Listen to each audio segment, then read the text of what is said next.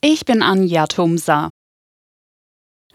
Ein längerer Streik bei der Deutschen Post scheint abgewendet. Nach einem Verhandlungsmarathon haben sich der Logistikkonzern und die Gewerkschaft Verdi auf einen neuen Tarifvertrag verständigt.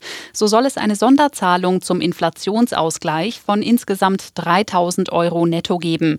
Ab dem 1. April 2024 erhalten dann alle Beschäftigten monatlich 340 Euro mehr. Die Verdi-Mitglieder müssen noch zustimmen. Der stellvertretende FDP-Parteivorsitzende Kubicki hat nach der Amok-Tat von Hamburg vor übereilten politischen Schlüssen gewarnt. Deutschland habe eines der schärfsten Waffengesetze der Welt und trotzdem passierten solche Tragödien, sagte er dem Fernsehsender Welt. Der Innenexperte der Grünen Bundestagsfraktion Emmerich sagte der ARD, weniger Waffen in privaten Händen sorgten für mehr öffentliche Sicherheit. Nach dreieinhalb Jahren haben die deutschen Katholiken ihren Reformprozess Synodaler Weg abgeschlossen. Der Vorsitzende der Deutschen Bischofskonferenz Betzing zeigte sich zufrieden.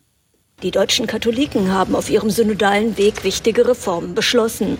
Doch vor allem vielen Frauen gehen die Fortschritte zu langsam. Zu den Beschlüssen auf der fünften Frankfurter Synodalversammlung gehört etwa das Ja zu Segensfeiern für gleichgeschlechtliche Paare und wiederverheiratete Geschiedene. Doch mancher Beschluss kam nur in weichgespülter Form zustande, so die Kritik. Denn nur so konnte auch eine Zustimmung der Bischöfe erreicht werden. Und diese Trippelschritte, die gingen vielen Synodalen klar zu langsam. Aus Frankfurt, Eva Kraftschek. Die A9 Richtung München war am Nachmittag stundenlang gesperrt. Grund war ein schwerer Auffahrunfall zwischen Schweitenkirchen und Allershausen.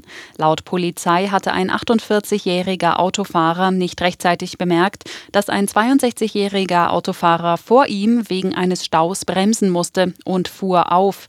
Durch den Aufprall wurde seine Beifahrerin tödlich verletzt. Es werde nun wegen fahrlässiger Tötung ermittelt, hieß es. Im Abendspiel der zweiten Fußball-Bundesliga hat es keinen Sieger gegeben. Die Partie am 24. Spieltag zwischen Düsseldorf und Heidenheim endete 1 zu 1. Damit hat Heidenheim den vorübergehenden Sprung an die Tabellenspitze verpasst. Eine Liga höher hat Dortmund im Meisterschaftsrennen auch gepatzt. Im Derby bei Schalke kamen die Dortmunder nicht über ein 2 zu 2 hinaus.